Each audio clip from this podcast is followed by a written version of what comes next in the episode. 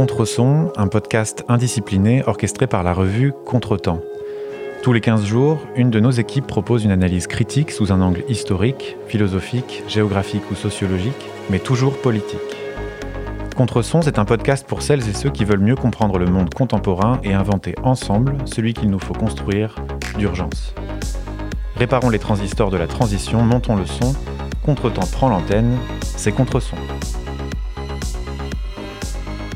Bonjour à toutes, bonjour à tous. Je suis Florian Opillard, chercheur associé au Centre de recherche et de documentation sur les Amériques, et je vous propose de plonger dans un objet emblématique de la géographie, la cartographie.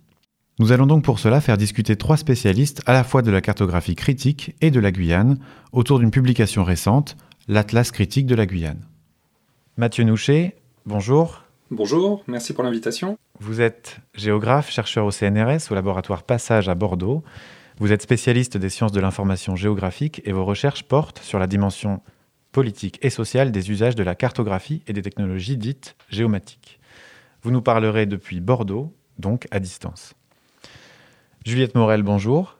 Bonjour. Vous êtes géographe et cartographe, maîtresse de conférences à l'université Paris-Est Créteil, et vos recherches portent sur le développement d'une géomatique critique en contexte postcoloniaux, en vous concentrant notamment sur des villes antillaises. Clémence Léobal, bonjour. Bonjour. Vous êtes sociologue, chercheuse au CNRS, au laboratoire La Vue à Nanterre. Vous travaillez depuis plus de dix ans sur la sociologie urbaine de Saint-Laurent-du-Maroni et sur le fonctionnement de l'État postcolonial en Guyane. Clémence Léobal, vous pouvez commencer par nous présenter la Guyane dans les grandes lignes La Guyane, c'est un territoire en Amérique du Sud qui est frontalier du Brésil et du Suriname. Euh, et donc, euh, c'est une des plus vieilles colonies françaises au même titre que les Antilles, enfin la Martinique, la Guadeloupe, euh, Saint-Domingue à l'époque, qui euh, a fait partie euh, des ce qu'on a appelé les miettes d'empire, qui sont devenus les Outre-mer actuellement, par ce, ce, terme un petit peu euphémisant la réalité de ces territoires.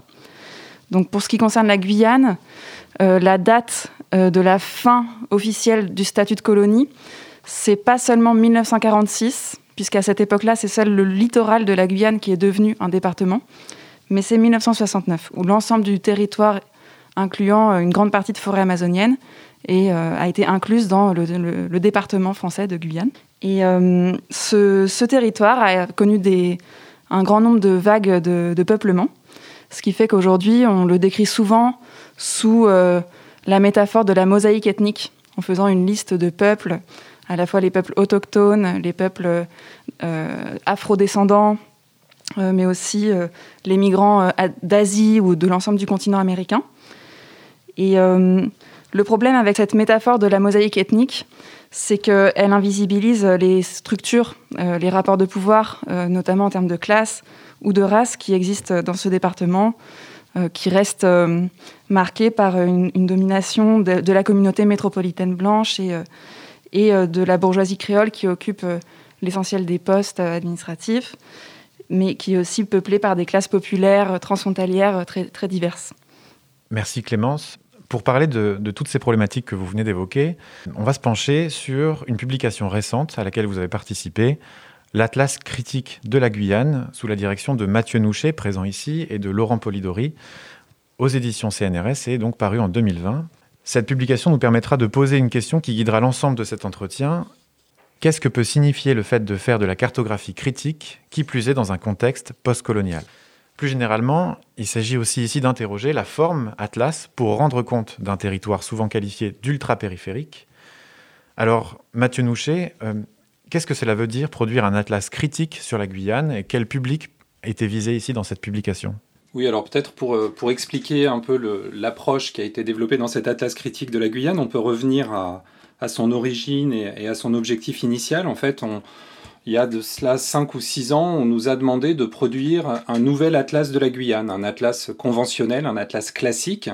Et euh, un premier atlas ayant été publié aux éditions de l'Orstom en 1978 et le dernier atlas de la Guyane datant des années 2000. Et en fait, il se trouve que moi, je suis assez méfiant vis-à-vis -vis de l'objet atlas, qui est pourtant un des fétiches, un des objets fétiches des géographes. Euh, puisque euh, bah, plusieurs auteurs hein, ont bien euh, montré le caractère très dominant, voire écrasant des atlas qui, avec leur succession de cartes raisonnée, ambitionne souvent de faire entrer un savoir total dans l'espace d'un livre. Donc dans les atlas conventionnels, vous savez souvent une monographie d'un territoire qui est faite et pour chaque thématique, on propose une carte. Donc on va avoir la population guyanaise, une carte, le tourisme en Guyane, une carte, la biodiversité en Guyane, une carte. Euh, or justement, nous, on voulait sortir de cette, de cette, ambition encyclopédique et on voulait proposer plutôt un regard critique sur les enjeux politiques de ce territoire. Donc on n'a pas répondu à la commande et on a décidé plutôt de produire notre propre atlas et de faire ce qu'on a appelé un atlas critique. Alors je précise tout de suite que c'est un ouvrage collectif, hein. il y a plus de 85 auteurs, des géographes, mais aussi des urbanistes, des linguistes, des euh, sociologues, des politistes, des anthropologues, des ethnobotanistes, des biologistes qui ont contribué.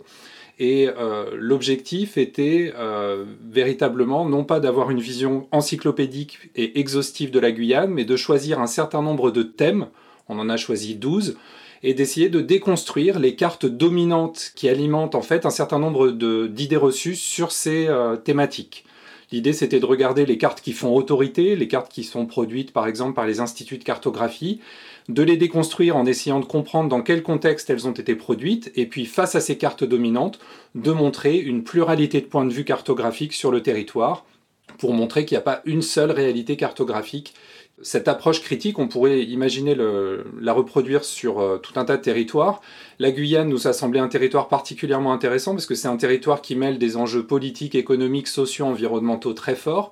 Et puis c'est en plus un territoire dans lequel il y a tout un tas de mythes cartographiques des mythes euh, historiques et des mythes contemporains. Et finalement, la cartographie joue un rôle assez important en Guyane dans l'alimentation d'un certain nombre de discours dominants sur le territoire ou dans l'alimentation d'un certain nombre d'idées reçues.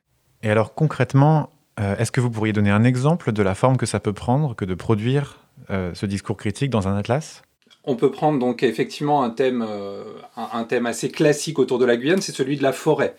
La forêt, vue de France hexagonale en Guyane, c'est la forêt amazonienne. Elle est souvent qualifiée de jungle, de forêt primaire, de forêt vierge. Et on a l'impression souvent euh, vu de métropole que en fait la Guyane n'est habitée que sur le, littoral et que euh, au-delà du littoral on fait face à un mur végétal impénétrable. Et d'ailleurs dans l'atlas des paysages qui a été produit dans les années 2000, euh, la préfecture de Guyane, les services de l'État français ont identifié en Guyane 11 unités paysagères et une unité paysagère, ce qu'ils appellent la forêt monumentale, occuperait 95% du territoire. Et quand on regarde les cartes de cet atlas des paysages, ben on s'aperçoit que 95% des territoires sont couverts par une espèce d'énorme patatoïde verte, complètement homogène.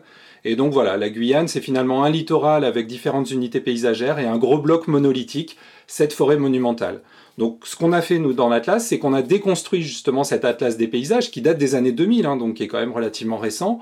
On montre dans quel contexte il est produit et on montre surtout tout ce que ça génère en termes d'imaginaire sur ce territoire. Et puis face à cette carte officielle qui fait autorité, ben, on va montrer avec tout un tas de collègues issus de disciplines diverses et variées une forêt qui est beaucoup plus complexe que... Que ce bloc monolithique, une forêt qui est diversifiée. Donc là, on a des écologues qui euh, nous ont montré à partir de leurs travaux que par exemple la forêt du nord n'est pas la même que celle du sud, de l'est ou de l'ouest. Une forêt qui a aussi des dynamiques euh, de renouvellement euh, très différents en fonction des secteurs. Hein. Les dynamiques, c'est la capacité que la forêt peut avoir à se régénérer. Et donc, il n'y a pas la même dynamique à l'est et à l'ouest. On a montré que c'était historiquement une forêt qui était habitée, mais qu'aujourd'hui encore, c'est une forêt qui est très largement habitée, c'est une forêt qui est traversée, c'est une forêt qui est travaillée par des activités légales ou par des activités illégales comme l'orpaillage, on pourra y revenir un peu plus tard. C'est aussi une forêt qui est nommée, hein, et on reviendra peut-être aussi un peu plus tard sur la question des toponymes. Bref, il y a toute une diversité à montrer à travers euh, cette forêt guyanaise qui est encore une fois loin d'être euh, un simple zonage vert euh, uniforme. La Guyane, hein, c'est un territoire qui fait 84 000 km, c'est grand à peu près comme la région Nouvelle-Aquitaine, pour à peu près 300 000 habitants, et souvent, euh, bah, ce territoire immense, on le résume, de mon point de vue, mais Clémence pourra peut-être compléter, mais on le résume souvent au bagne, à la fusée et euh, à la forêt. Donc la forêt, je l'ai évoqué tout à l'heure. Euh, Emmanuel Macron a fanfaronné il n'y a pas très longtemps en expliquant que la France était amazonienne, très fière de, pouvoir revendiquer des terres en Guyane et de pouvoir du coup alimenter ses discours sur la, préservation de la biodiversité.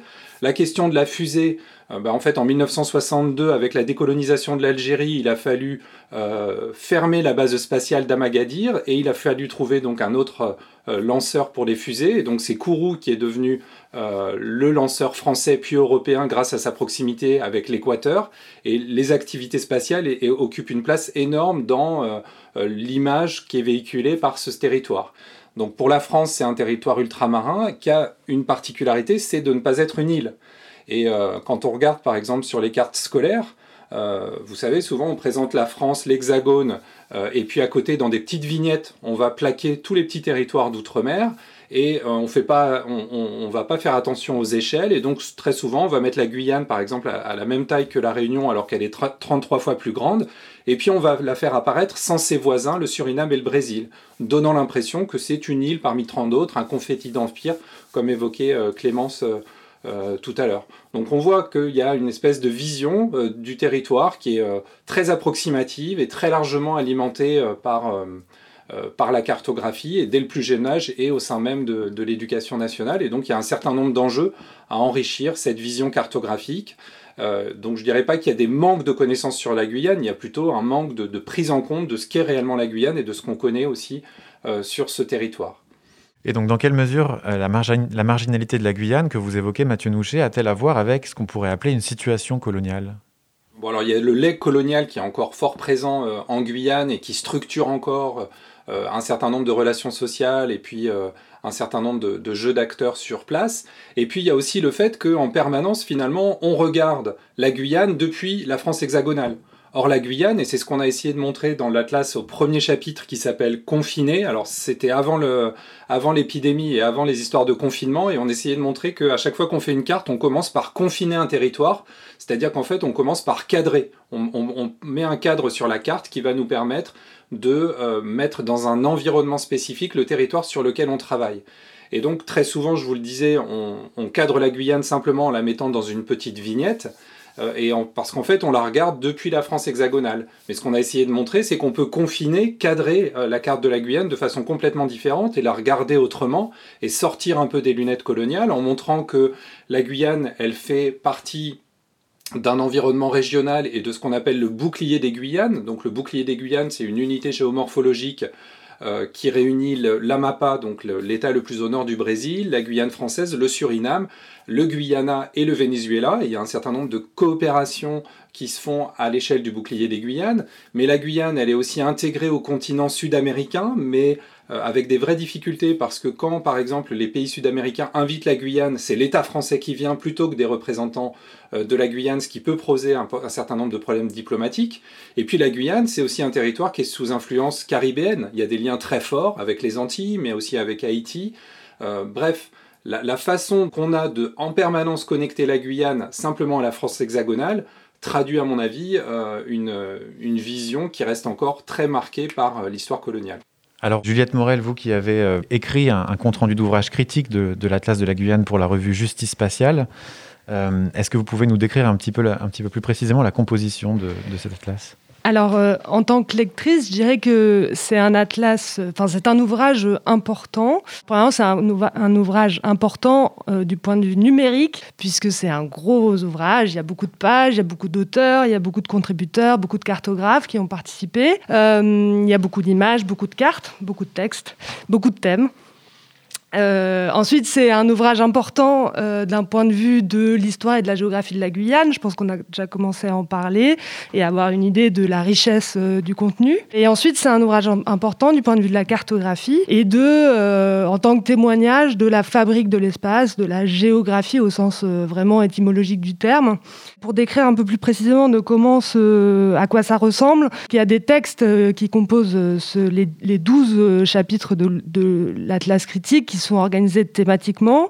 Euh, et donc ces textes sont présentés sur la page de gauche, au regard, et au regard, donc sur la page de droite, euh, il y a toujours une ou plusieurs images qui sont souvent des cartes, mais pas seulement. Ça peut être des photographies aériennes, des images satellites, il y a aussi des photographies, des graphiques, quelques dessins. En général, le texte et l'image sont finement liés, soit parce que le texte commente, déconstruit, euh, décortique ou explique l'image, soit parce que l'image complète, illustre, va préciser un certain nombre d'aspects du texte. Quelles sont les, grandes thématiques abordées dans cet atlas? Peut-être euh, Mathieu Nouchet, vous pouvez commencer par répondre et ensuite euh, Clémence Léobal nous parlera plus précisément de ses contributions propres. Alors effectivement, on a en fait 10 chapitres avec des entrées thématiques. Euh, c'est des choix qu'on a fait sur des thèmes qui nous semblaient des thèmes clés et pour lesquels il y avait à la fois une richesse en termes de production cartographique locale et en même temps, encore une fois, une série d'idées reçues qui passaient par les cartes.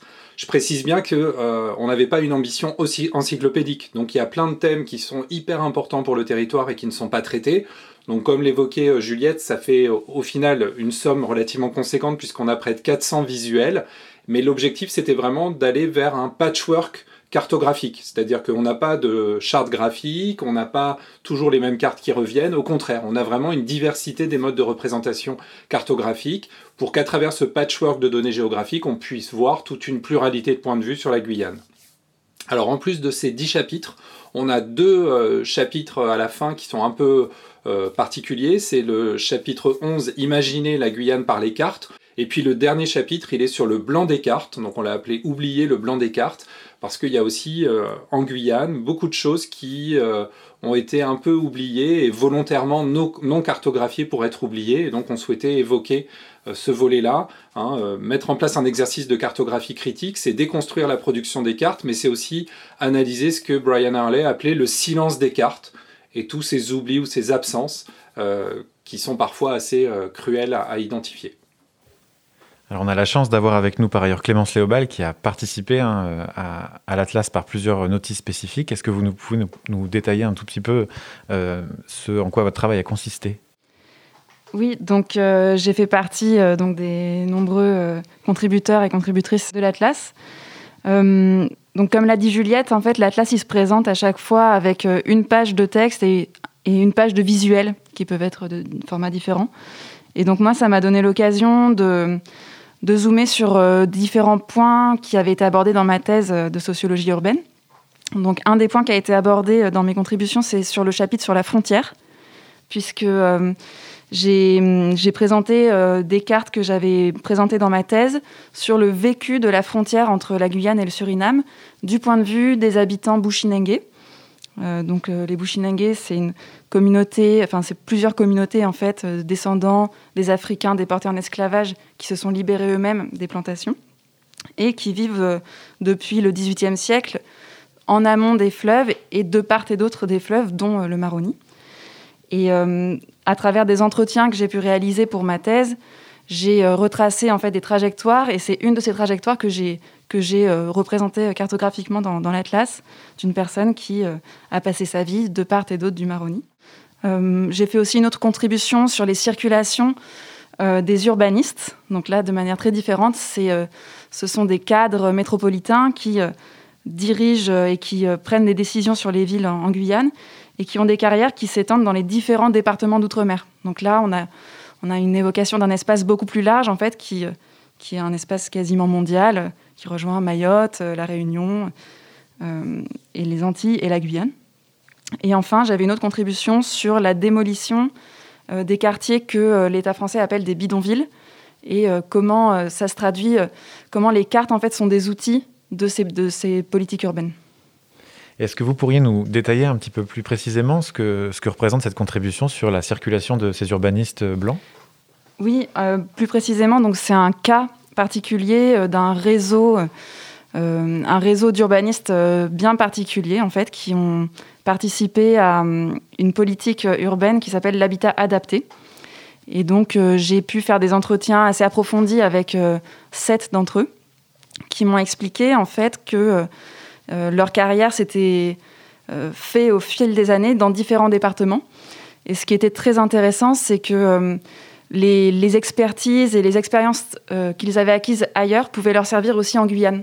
Et donc c'est ça qui m'intéressait en fait, de voir comment les catégories sont importées, exportées d'un département à l'autre. Et euh, c'était intéressant de voir comment ce réseau il s'étendait en fait sur cet espace euh, des Outre-mer au sens large et comment il s'intégrait aussi dans le schéma ministériel à Paris. Puisque finalement en 1987, il y a un bureau de l'Outre-mer qui a été créé au ministère de l'Équipement et euh, qui était euh, dirigé par un de ces urbanistes, en fait, qui est revenu à Paris après, euh, après une carrière dans différents départements. Et alors depuis tout à l'heure, on parle d'urbanistes, de circulation d'urbanistes dits blancs. En quoi est-ce que c'est un enjeu de qualifier ces urbanistes de blancs euh, dans le contexte guyanais? Donc euh, ce terme euh, de blanc, ça renvoie à, une position sociale, à des caractéristiques sociales de ces personnes, qui sont en l'occurrence des hommes métropolitains, blancs. Et ils sont aussi très attentifs à la manière dont ils sont perçus localement comme euh, soit des Mzungu, des Baka, des Blancs, des métros. Euh, donc ils, font attention parce qu'en fait, c'est quelque chose qui les travaille et eux, ils veulent pas du tout être perçus comme des colons. Donc ils, essayent, de se distinguer en fait de, la posture de colons. Mais euh, malgré tout, en fait, ils occupent encore une position de pouvoir puisque c'est eux qui détiennent les financements pour la politique du logement social, qui, prennent des décisions pour des territoires entiers, qui disposent aussi de marges de manœuvre très importantes euh, beaucoup plus importante que ce qu'ils auraient pu avoir euh, dans un département français euh, hexagonal de l'Hexagone. Et par ailleurs, ils emploient aussi des catégories à propos des populations locales qui sont homogénéisantes, comme la catégorie d'ultramarins ou la, catégorie de locaux, qui vont appliquer sur tous les territoires d'outre-mer de manière indifférenciée. Je voulais souligner que l'exemple que donne euh, Clémence n'a absolument rien d'anecdotique par rapport à la Guyane. Hein. Et je viens de me rendre compte que, par exemple, au niveau des forces armées de Guyane, les opérateurs cartographes, il y en a un, eh ben, il change tous les quatre mois. C'est-à-dire tous les quatre mois, on change l'opérateur cartographe. Ça, permet aux militaires d'avoir des opérateurs qui n'ont pas de permission, donc qui pendant quatre mois bah, carburent à faire de la carto non-stop. Et c'est souvent des gens bah, qui n'ont pas mis un pied en dehors de Cayenne et qui pourtant produisent des cartes. Et on sait bien, là les géographes le savent, hein, que euh, la cartographie, euh, c'est quand même... Euh, un instrument de représentation du territoire qui va potentiellement formater les esprits. Et donc ces cartes-là, c'est pas simplement des petites cartes réalisées pour faire deux trois missions euh, en hélico pour les militaires, c'est des cartes qui ensuite sont diffusées auprès de l'hygiène, vont se retrouver dans euh, différents ministères et vont être très largement utilisées. Et aujourd'hui, bah, si on remonte un peu dans la généalogie de la fabrique cartographique, l'opérateur cartographe euh, de l'armée, il a un rôle très important en Guyane et bah, il reste pas plus de quatre mois et il est remplacé. Alors justement, c'est peut-être l'occasion de, parler de ce que vous faites de la cartographie, à l'inverse peut-être du discours cartographique militaire dans cet atlas. Euh, dans une deuxième partie de cet entretien, euh, j'aimerais essayer de creuser ce qu'on peut appeler la cartographie critique.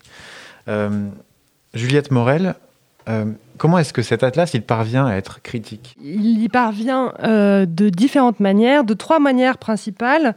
L'atlas, en fait, associe plusieurs types de cartes.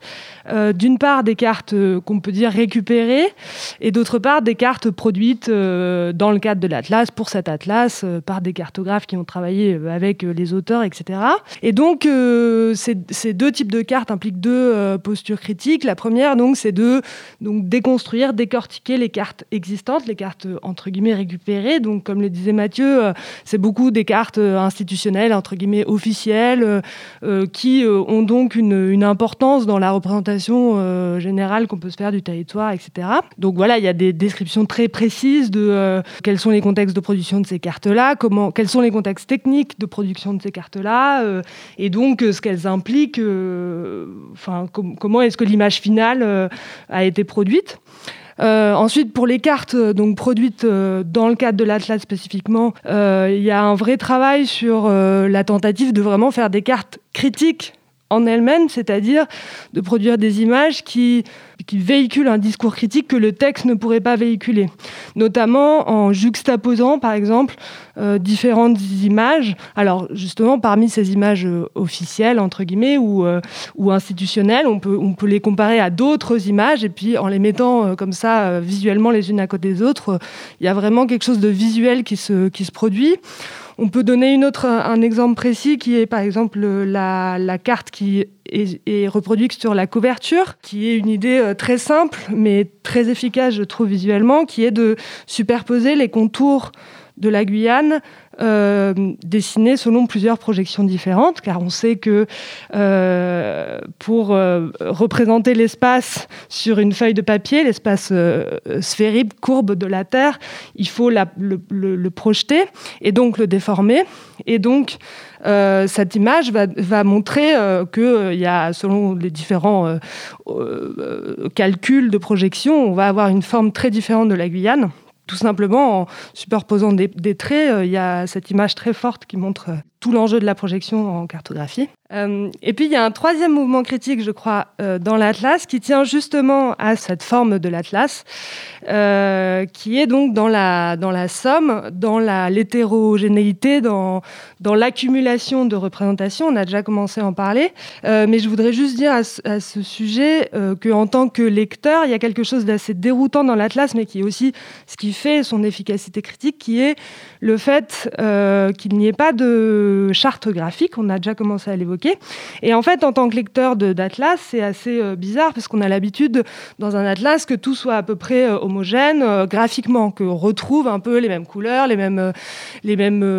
typographies, etc. Et là, pas du tout. aussi pour les cartes créées dans le cadre de la classe. Et je pense, alors je n'ai pas fait partie de la production de l'Atlas, mais je pense que ça a été volontaire pour justement signaler qu'une carte n'est pas une image euh, fixe, figée, euh, n'est pas une image euh, absolue, mais qu'elle est produite par quelqu'un, par un auteur, dans un contexte, avec un discours et, un, objectif.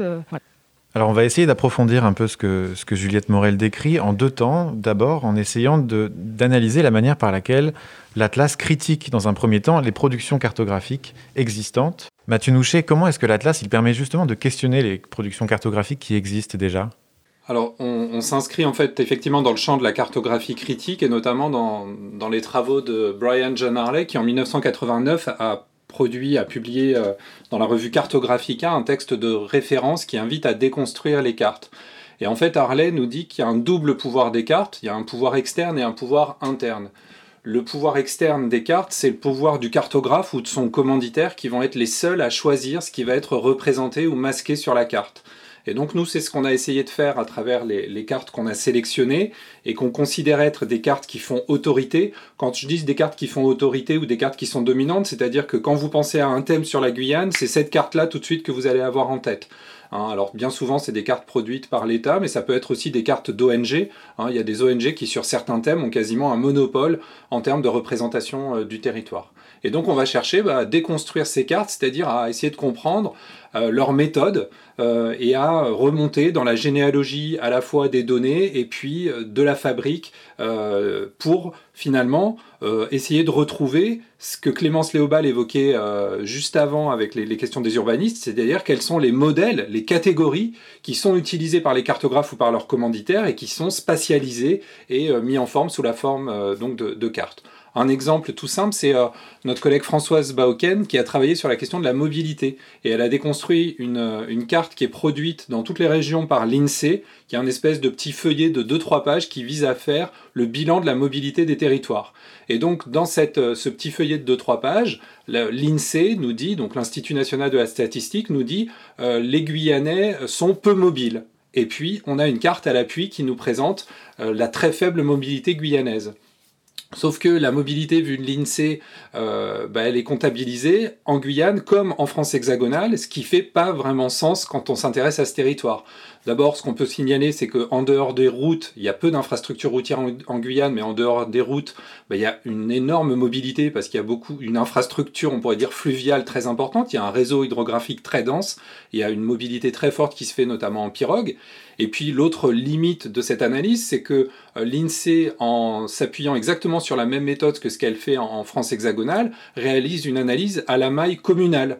Euh, donc on va regarder les mobilités entre communes. Or en Guyane, euh, je vous l'ai dit, c'est un territoire qui est grand comme la Nouvelle-Aquitaine, et par exemple la commune de Maripasoula est grande comme le département de la Gironde.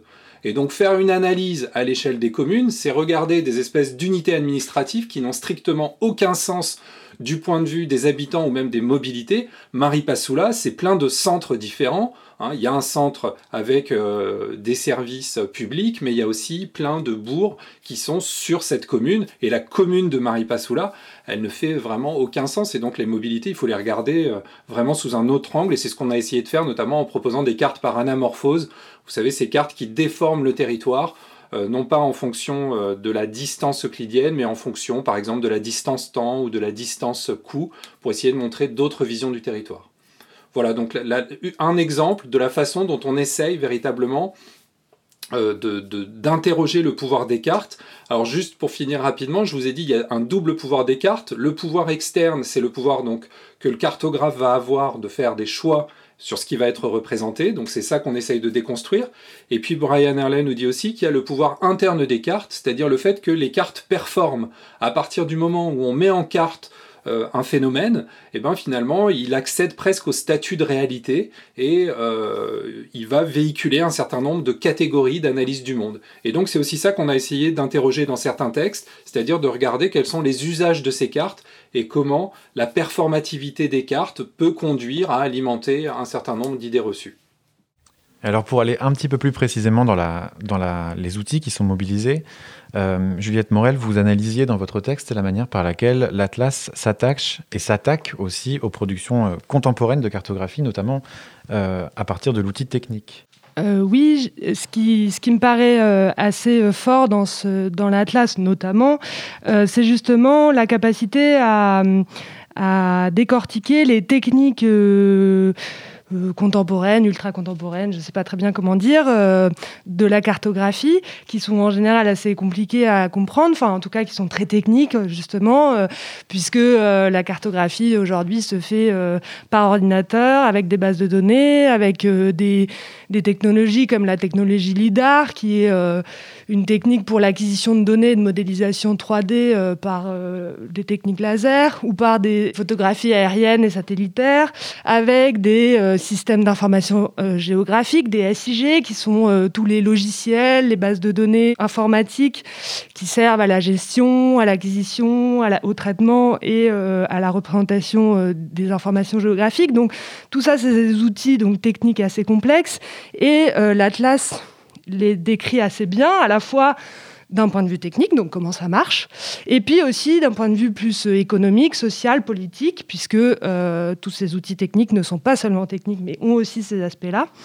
Euh, et du coup, on voit que euh, les, les, cartes, les cartographies, les images qui résultent de tous ces outils euh, ne sont pas des images neutres, ne sont pas des images objectives comme on pourrait l'imaginer justement de par la technicité de tout ça, mais sont bien des images à contextualiser, des images politiques, mais et je pense que c'est très important euh, dans une perspective de cartographie critique, puisque, et actuelle, puisque vraiment toutes ces techniques-là prennent une grande part dans, euh, dans la complexité de ce que c'est que la cartographie. Euh, et ces enjeux critiques-là. Et puis aussi, ce qui me paraît intéressant, c'est que ça donne un aspect positif à cette cartographie critique, dans le sens où c'est pas seulement déconstruire pour, pour rejeter euh, ces différentes techniques ou ces différentes représentations, mais c'est justement donner les clés à un lecteur qui peut être tout à fait novice, qui peut être vraiment pas du tout cartographe, pas du tout géomaticien, de comprendre comment sont produites ces images, comment sont construites ces images, euh, d'une manière très pédagogique. Et je pense que c'est aussi ça la cartographie critique, c'est de donner les outils pour lire les images et non pas de dire juste la carte, euh, la carte c'est euh, euh, du pouvoir coercitif, c'est c'est violent, mais de dire ben voilà il y a des outils pour les lire dans leur contexte et pour ce qu'elles sont. Et c'est vraiment ce que font ce que ce que font les textes, un certain nombre de textes dans cette dans cet atlas et et, et, et c'est ça qui est intéressant dans l'atlas, c'est que on nous on nous on nous décortique chaque étape technique et juste en décrivant très précisément toutes les étapes techniques, on comprend que euh, une image qu'on pensait être euh, juste une photo prise comme ça euh, du territoire ne l'est pas du tout et en fait est vraiment une production. voilà. Toujours dans l'idée de d'écrire un peu ces outils qui permettent de critiquer les productions cartographiques, l'un des éléments que l'Atlas met en avant, c'est notamment la visibilisation de l'intentionnalité des discours cartographiques et une forme de réincarnation de la production cartographique. Hein, c'est euh, une citation de la page 153. Mathieu Nouchet, comment est-ce que c'est le fait de réincarner la production cartographique ici euh, permet de, produire un discours critique? Bah, Finalement, essayer de réincarner la production cartographique, c'est essayer de rendre visible, on pourrait dire, l'épaisseur sociotechnique de la fabrique de la carte, c'est-à-dire tous les enjeux. Euh, à la fois techniques mais aussi euh, sociaux euh, qui vont rentrer en ligne de compte dans la production des cartes. Et donc l'une des ambitions de l'Atlas, c'était de réunir parmi les auteurs des gens qui sont par exemple des historiens ou des spécialistes des sciences politiques et qui vont plutôt faire des analyses euh, autour des enjeux sociaux, et d'autres qui sont des spécialistes vraiment de la technique.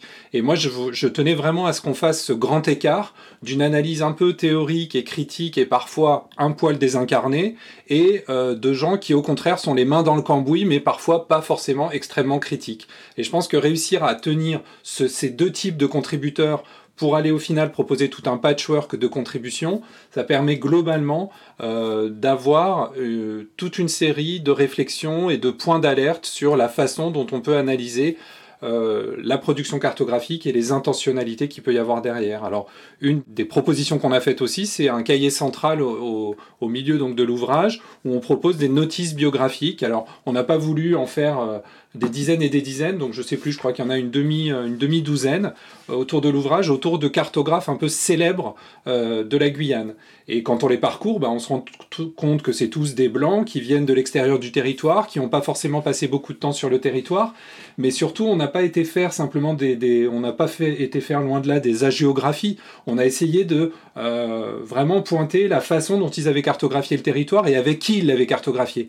Et du coup, là encore, on essaye de montrer un peu l'épaisseur sociotechnique de ce qui de leur production, en essayant aussi euh, de mettre en visibilité tout un tas d'acteurs locaux de collectifs autochtones, d'individus qui les ont très largement aidés. Puis la dernière contribution de ce cahier central, elle pose une question, c'est et demain tous cartographes, puisqu'aujourd'hui se développent des systèmes collaboratifs. On peut évoquer notamment OpenStreetMap, qui est, euh, pour faire court, le Wikipédia de la cartographie.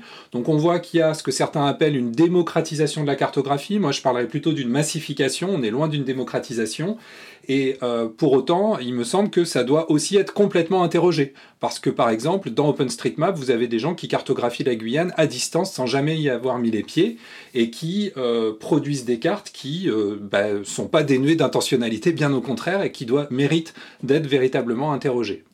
Alors vous ne vous limitez pas à la critique des discours cartographiques existants sur la Guyane, vous produisez aussi des cartes critiques dans cet atlas. Clémence Léobal, quel est l'enjeu autour de la production de vos propres cartes dans une démarche critique Alors moi j'ai commencé euh, à travailler sur les questions urbaines et donc à, avoir sous les yeux euh, un certain nombre de cartes euh, que je critiquais en montrant que c'était des outils, des outils pour faire les opérations urbaines, en voyant que les catégories elles pouvaient changer fréquemment, que les quartiers étaient dénommés de manière différente selon qui faisait la carte et surtout qu'il y avait un fort contraste entre les noms que l'administration donnait et ceux que donnaient les habitants.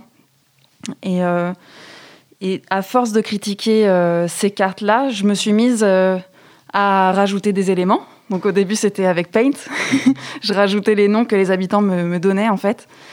Et puis, puis petit à petit, j'en suis venue à élaborer mes propres cartes.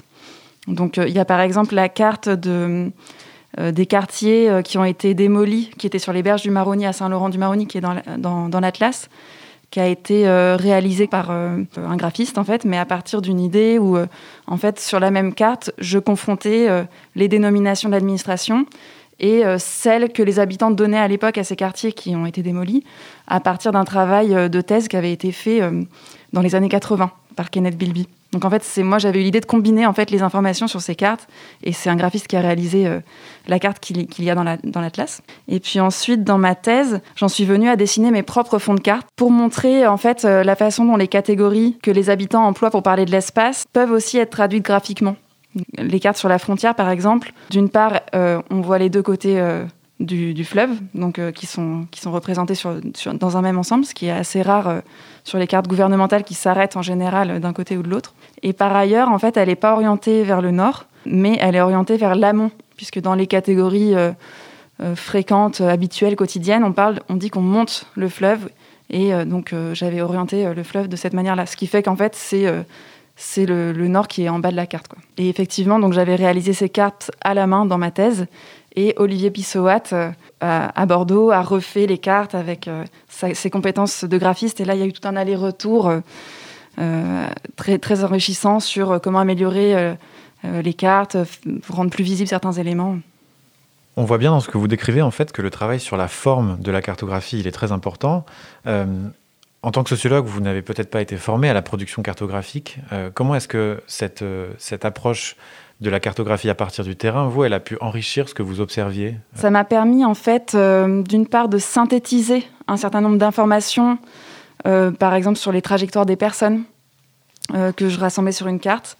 Et donc, dans l'opération de faire la carte à la main, ça me permettait de, en fait, de, commencer l'analyse aussi des, données ethnographiques.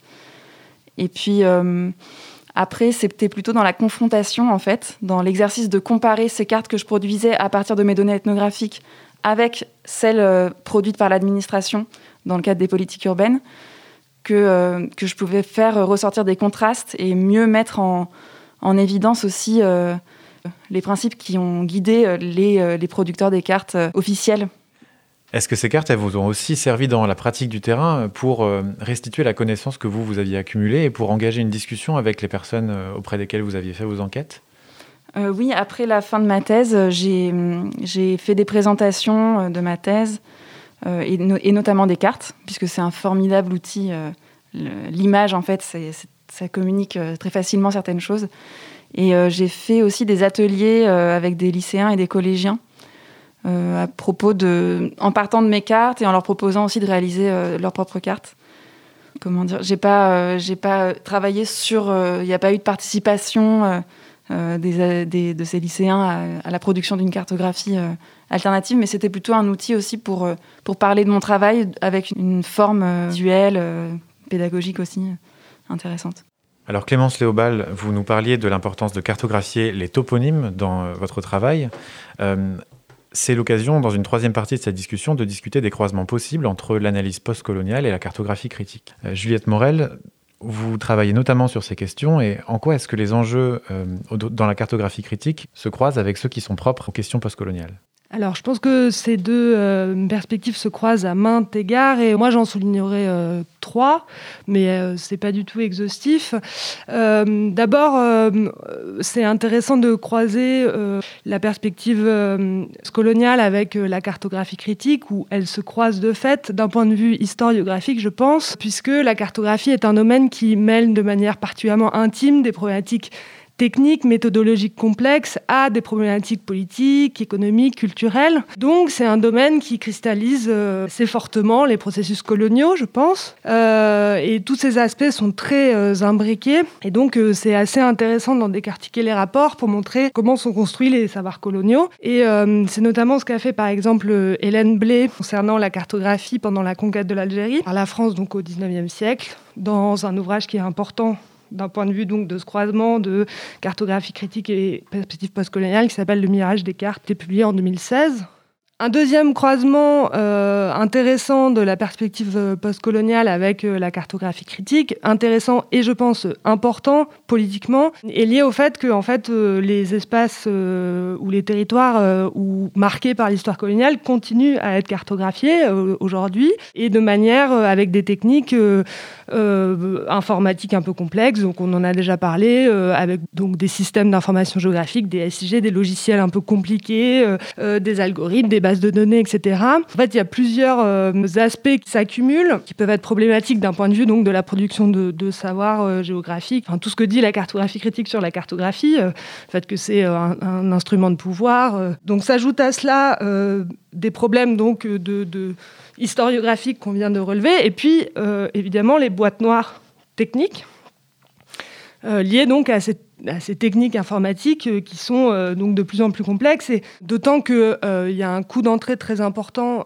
dans ces techniques cartographiques, qui donc les rendent très opaques à la plupart des gens qui vont utiliser ces, cartographies. Et c'est pas juste une question de représentation, d'image finale, mais c'est aussi une question d'usage, c'est-à-dire que ces cartes, elles vont ensuite servir à la gestion du territoire, à l'aménagement, à la gestion des espaces naturels, urbains, etc. Enfin, il y a des enjeux concrets très importants. et enfin, on peut peut-être souligner un, troisième, euh, un, troisième croisement entre cartographie critique et perspective postcoloniale. Bon, c'est évidemment pas euh, exhaustif, hein, encore une fois, euh, qui est cette fois un peu plus positif, qui est que en fait la cartographie actuelle, les techniques cartographiques actuelles offrent aussi des outils qui vont pouvoir euh, aider aussi dans une perspective postcoloniale euh, et de production de savoir euh, dans une démarche postcoloniale. je pense notamment à quelque chose qui a déjà été évoqué, qui sont toutes les techniques du web 2.0, de la contribution, de la collaboration qui sont offertes par toutes ces technologies-là, et notamment quelque chose qu'a déjà évoqué Mathieu, comme OpenStreetMap, ou euh, tout plein d'outils euh, qui vont euh, permettre de faire de la cartographie contributive sur le web, avec toujours un coût d'entrée un peu important, mais quand même des choses qui sont très intéressantes du point de vue de la perspective postcoloniale. Même si, bien sûr, ces outils posent encore des questions, notamment d'uniformisation, d'hégémonie des représentations, puisque quand même OpenStreetMap propose une carte très homogène sur le monde entier, ce qui est aussi très problématique. Et puis, euh, ça a aussi, une, enfin, notamment OpenStreetMap a aussi une, vision de la cartographie très objectivante, euh, qui est vraiment dans un truc de euh, la carte, c'est le territoire. Donc, encore une fois, quelque chose de un, présupposé assez problématique dans, une perspective de cartographie critique. J'en profite pour rebondir sur la cartographie collective, pour poser la question à Mathieu Nouchet. Dans quelle mesure les communautés que vous représentez sur la cartographie ont été intégrées dans le processus de construction des cartes? Alors effectivement, on a un certain nombre de, communautés, on pourrait dire subalternes, pour faire une espèce de grande catégorie, qui euh, ont contribué à des productions de cartes qui sont dans l'Atlas. En revanche, ce qu'il faut souligner, c'est que l'objectif de notre atlas, n'était pas d'initier des projets de cartographie participative. Il y a plein de chercheurs, européens notamment, qui sollicitent régulièrement tous les ans le parc amazonien de Guyane en leur disant Ah, cette année, j'aimerais bien faire une cartographie participative avec euh, les gentils Amérindiens du sud de la Guyane.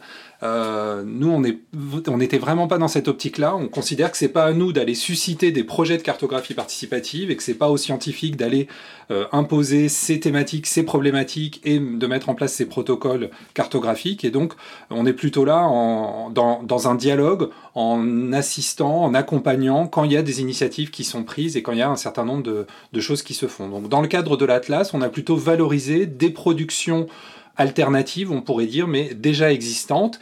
Et euh, on peut citer par exemple la cartographie euh, qui a été faite du côté de Camopi que j'ai cité tout à l'heure, les travaux de Marie Fleury euh, qui s'intéressent notamment au, au Maroni, donc dans la partie ouest de la Guyane. Et puis on peut citer par exemple une carte qui a été faite sous la forme d'une sculpture en fer forgé qui est disponible dans un centre d'art, visible dans un centre d'art à Mana sur le littoral guyanais, qui a été faite par un garimpero. Les garimperos, c'est les orpailleurs clandestins brésiliens et qui est quelqu'un qui en fait s'était un peu reconverti, avait arrêté ses activités d'orpaillage et qui était euh, poursuivi euh, par la gendarmerie locale et qui a eu à, qui il est arrivé en fait tout un tas d'anecdotes et qui a dû même quitter le territoire tant il était pourchassé et qui avait une très fine connaissance de la géographie de l'intérieur de la Guyane. Et donc il a produit, on, en reproduit des photos dans l'Atlas, une sculpture en fer forgé de l'intérieur de la Guyane avec tout le réseau de pistes légales et illégales, dans lequel il va notamment identifier des postes de contrôle de police, la façon dont on peut les contourner.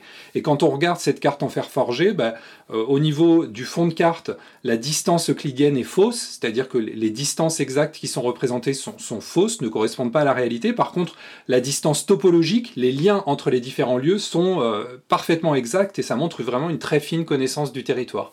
Voilà, donc en allant chercher ce type de représentation cartographique alternative, on a essayé aussi de donner euh, modestement euh, la parole à d'autres acteurs que les acteurs dominants de la cartographie. Mais bon, Juliette l'a soulevé, on pourra peut-être y revenir après, ou je peux prolonger euh, vous me direz, il y a quand même un certain nombre d'enjeux hein. derrière cette cartographie participative. C'est pas la solution miracle pour tout d'un coup retourner le pouvoir des cartes. Peut-être que c'est le moment justement d'aller un peu plus profondément dans la critique des outils de cartographie collective qui sont souvent mobilisés par les courants dits décoloniaux. Est-ce que, Mathieu Nouchet, vous diriez que votre démarche s'inscrit dans une perspective décoloniale?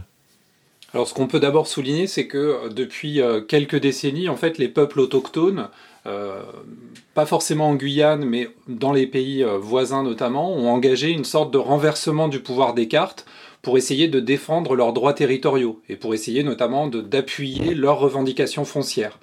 Donc en Bolivie, au Brésil, au Suriname, il y a plein d'exemples hein, de projets de cartographie participative qui s'inscrivent en fait dans une logique de ce que la sociologue Nancy Peluzzo appelle la contre-cartographie. Donc c'est l'idée qu'on va essayer de renverser le pouvoir des cartes en produisant des contre-expertises cartographiques pour montrer, rendre visible des enjeux euh, qui, qui, qui, tiennent à cœur au collectif qui les, euh, qui les représente et qui les cartographie. Et donc euh, depuis maintenant vraiment de, de nombreuses années, il y a plein de projets qui ont émergé, beaucoup aussi au Canada par exemple, avec l'utilisation aussi du numérique pour proposer des représentations cartographiques un petit peu alternatives. Le problème de ces cartographies, c'est que pour être audible dans le débat public, pour vraiment agir comme une forme de contre-expertise et de contre-pouvoir, bien souvent elles appliquent le langage cartographique et les catégories d'analyse de la société dominante, et donc les présupposés territoriaux de l'État moderne. Et donc les représentations cartographiques qui découlent de ces projets de cartographie participative ou de contre-cartographie sont euh, souvent déconnectés des modes de territorialisation propres aux sociétés autochtones, hein, comme le, le montrent bien notamment les travaux d'Irène Hirt de l'Université de Genève. Et donc, un certain nombre de, de, chercheurs, de scientifiques, de cartographes, et de plus en plus de cartographes autochtones, et je reviens là sur le Canada, il y a tout un mouvement très fort de formation de cartographes autochtones, et il y a un laboratoire de cartographie autochtone, par exemple, qui a été créé l'année dernière à l'Université du Québec en Abitibi-Témiscamingue, donc au nord de Québec du côté de Val d'Or. Et donc, euh, tous ces acteurs-là essayent un petit peu de se bouger pour dénoncer aussi la cartographie comme une technologie euh, à décoloniser. C'est-à-dire qu'il ne s'agit pas simplement de reprendre les catégories du monde occidental et de les projeter sur ses propres cartes, mais il s'agit aussi de faire reconnaître et d'accepter une pluralité des formes d'écriture et de dessin du territoire, et donc de ne pas se limiter aux euh, graphies et aux cartographies spatiales hégémoniques. Voilà, donc il y a plusieurs projets de contre-cartographie qui tentent aujourd'hui de renverser doublement le pouvoir des cartes, soit d'un point de vue politique en s'opposant aux visions dominantes, mais du coup en reprenant leur code euh, et leur catégorie de pensée, soit d'un point de vue, on pourrait dire, plus radical et d'un point de vue plus épistémologique, en cherchant des modes d'expression alternatifs.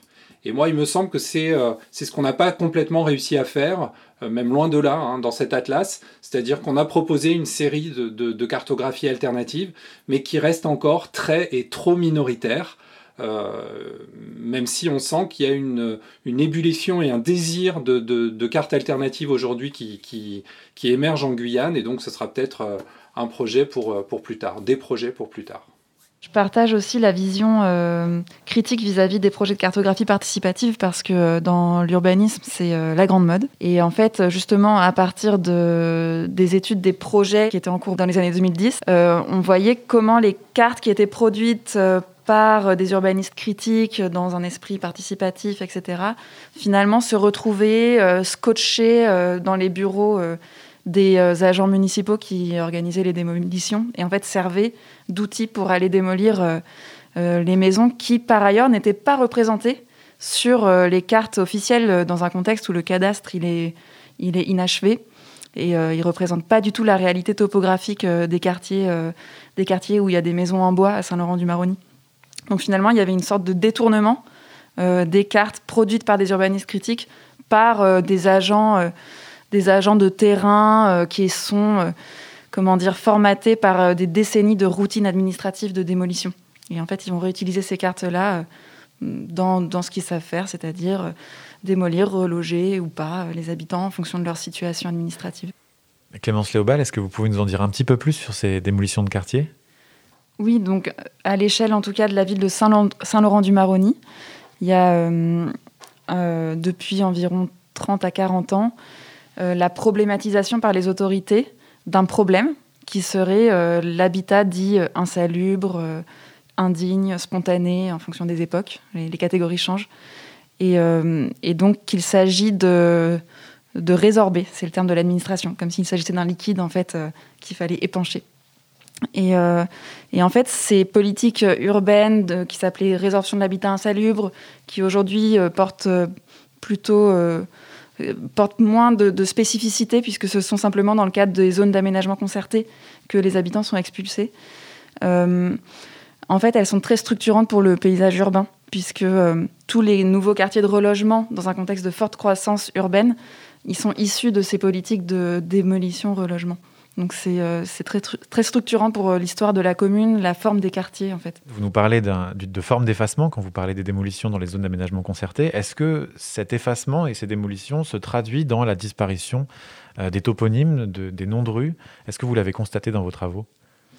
Oui, complètement. À travers la question des toponymes, on voit comment il y a aussi des, un patrimoine finalement qui, qui disparaît au fil de ces politiques urbaines.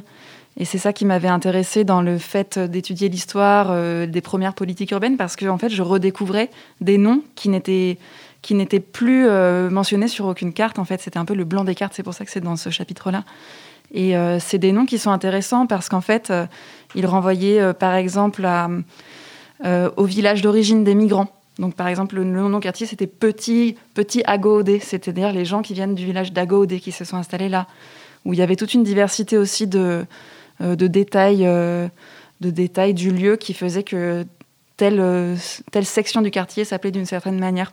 Donc c'est des éléments en fait qui sont importants pour, pour comprendre ce qu'étaient les quartiers en fait à travers les toponymes. Et au contraire, les noms de l'administration, ils étaient souvent fondés soit sur des catégorisations ethnicisées un peu globales, soit sur le nom d'une personne qu'ils ont identifiée comme leur intermédiaire. Par exemple, il y avait le village Toto et en fait, Toto, c'était euh, un homme qui travaillait pour la gendarmerie depuis euh, les années 60 et qui donc était l'intermédiaire numéro un de l'administration et qui était considéré comme un capitaine, c'est-à-dire un chef coutumier, mais euh, qui n'avait pas forcément ce titre-là d'un point de vue coutumier ou dans, les instances coutumières des communautés, mais qui apparaissait comme celui qui donne son nom au quartier, sur les cartes officielles en tout cas. Donc derrière, les, derrière les démolitions, il y a aussi ces, histoires aussi qui sont, qui sont effacées. Ouais. Dans ces questions euh, de euh, euh, politique urbaine, c'est vrai qu'on peut observer des continuités avec des représentations racialisées, héritées de la, période coloniale.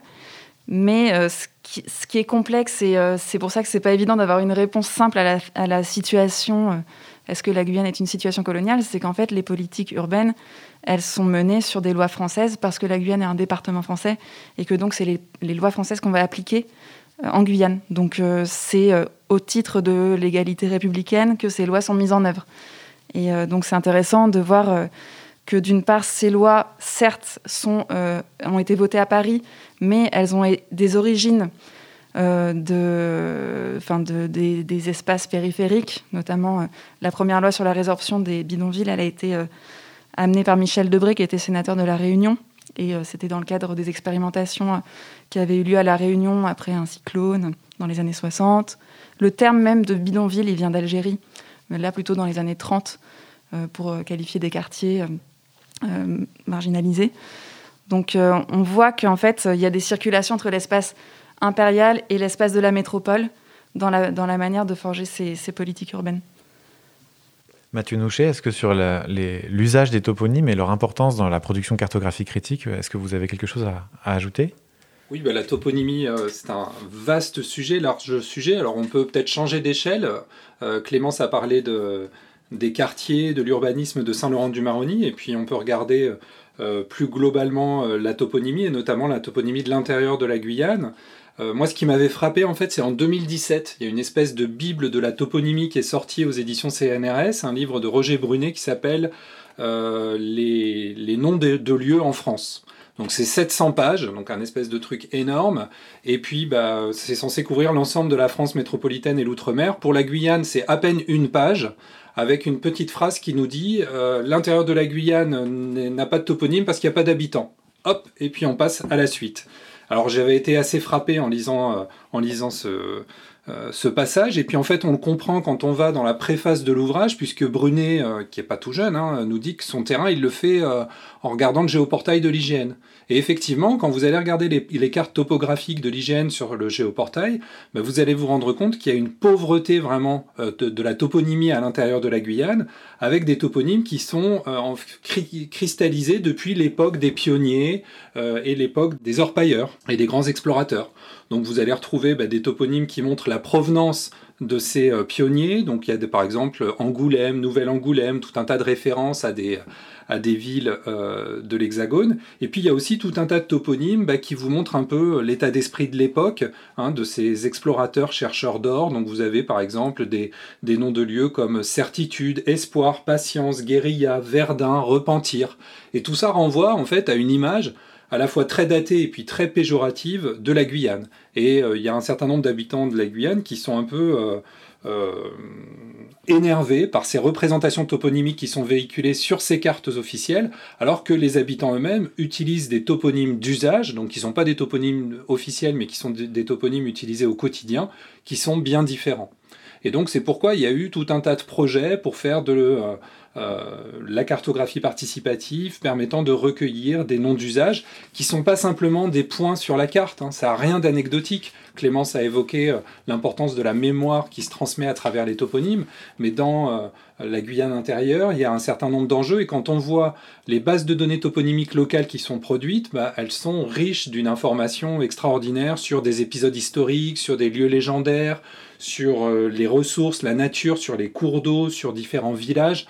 Donc c'est vraiment d'une richesse euh, folle et euh, c'est assez affligeant de se rendre compte que quand on regarde les cartes officielles, elles sont en fait aussi pauvres. Alors moi je suis allé interroger le comité national de la toponymie hein, euh, qui est à Paris et puis l'IGN pour essayer de comprendre pourquoi toutes ces bases qui avaient été produites de toponymes locales et qui sont très proprement structurées, qui respectent les normes internationales, donc on ne peut pas dire que c'est un espèce de bricolage de quelques illuminés, pourquoi ces bases n'étaient pas réintégrées euh, sur les cartes officielles, puisque régulièrement la Guyane, l'IGN sort des cartes euh, sur la Guyane actualisées, mais sans ces toponymes. Et donc, euh, ce qui est intéressant, c'est que bah, dans un premier temps, on m'a fait des réponses très techniques pour me dire que c'était compliqué, qu'il y avait une graphie particulière dans certaines langues guyanaises, qu'il y avait des difficultés au niveau de la chaîne de production. Puis en fait, quand on creuse un peu, on se rend compte qu'il y a des enjeux qui sont des enjeux politiques. Il y a une volonté politique d'avoir des toponymes en français sur ce territoire parce que dans l'imaginaire des hauts fonctionnaires qui s'intéressent à la toponymie guyanaise. Il y a encore tous les conflits frontaliers qu'a connu la Guyane, notamment avec le Brésil, et qui ont été résolus pourtant euh, par le contesté de 1900. Mais dans leur imaginaire, on est encore sur une zone où potentiellement il y a plein de conflits frontaliers. Donc il faut faire attention. Mettre des toponymes dans une autre langue, ça pourrait susciter euh, des velléités. Et donc ils se définissent eux-mêmes comme les garants de la souveraineté cartographique du territoire et du bon nommage du territoire. Et donc pour eux, euh, un territoire français doit avoir des toponymes en français.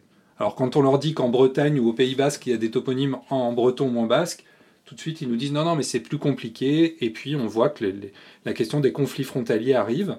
Et donc vous voyez qu'il y a un, marquage des enjeux politiques et puis un marquage vraiment des imaginaires qui conduit aujourd'hui à avoir des cartes officielles qui ont une relative pauvreté de, la toponymie et qui conduit par exemple les instituteurs des classes de l'intérieur de la Guyane ben, à ne pas mettre euh, au mur des classes euh, les cartes classiques, mais à mettre leur propre production locale. Merci Mathieu Nouchet pour cette euh, précision et merci à toutes et à tous pour vos contributions. On voit bien dans euh, les différents éléments que vous soulignez que la cartographie est traversée par des enjeux de pouvoir et que euh, avoir le pouvoir de cartographier l'espace, c'est aussi avoir le pouvoir de dire quelle est la réalité dominante dans cet espace. Nous allons continuer à, traiter de ces différentes questions dans les prochains épisodes de Contreson. Le prochain épisode aura lieu dans deux semaines et vous retrouverez l'équipe de géographes dans deux mois, cette fois sur des questions de géographie féministe. Merci à toutes et à tous et à bientôt.